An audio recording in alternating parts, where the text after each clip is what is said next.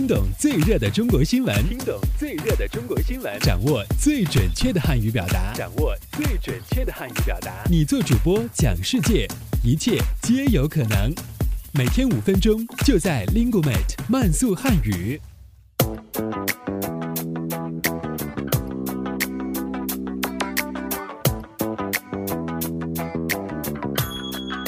嗨，大家好，我是主持人阿布，欢迎来到本期的慢速汉语。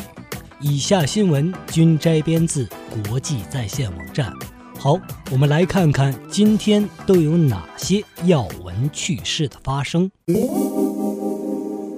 我们首先来看看今天的一句话新闻。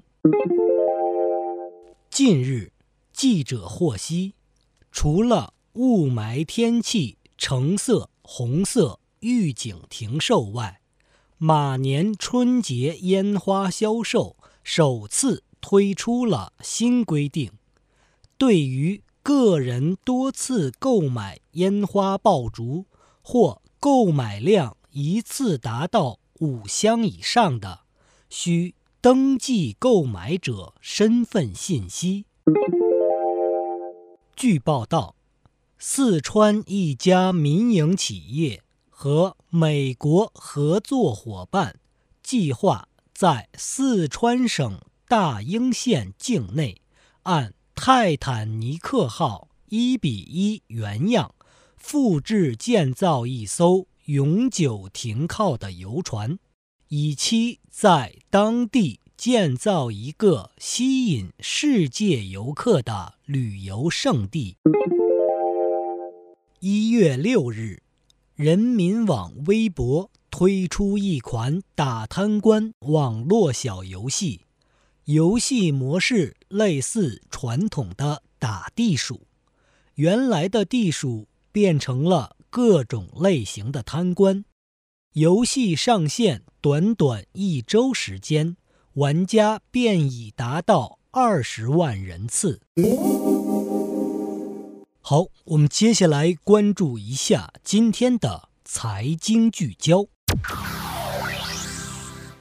北京首批冠名“九六幺零六”的四款官方打车软件正式上线，刚四个多月就基本夭折。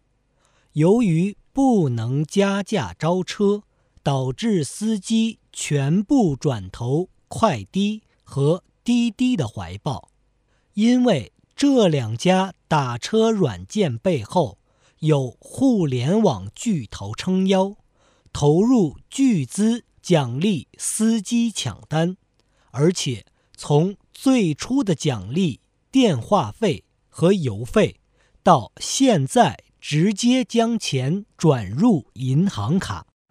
好，最后进入到今天的聚焦汉语圈。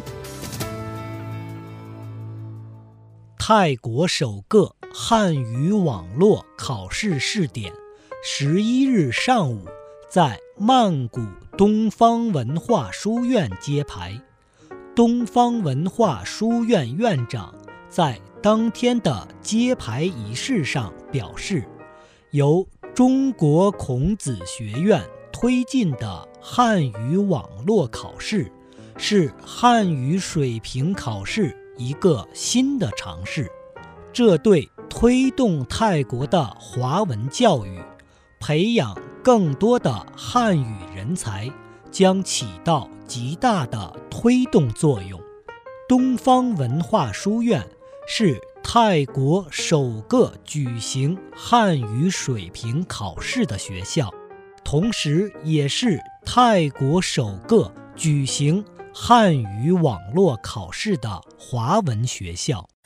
好，这里是慢速汉语，由 Lingumate 制作。想收听更多的慢速汉语，请登录三 w dot lingumate dot com。拜拜。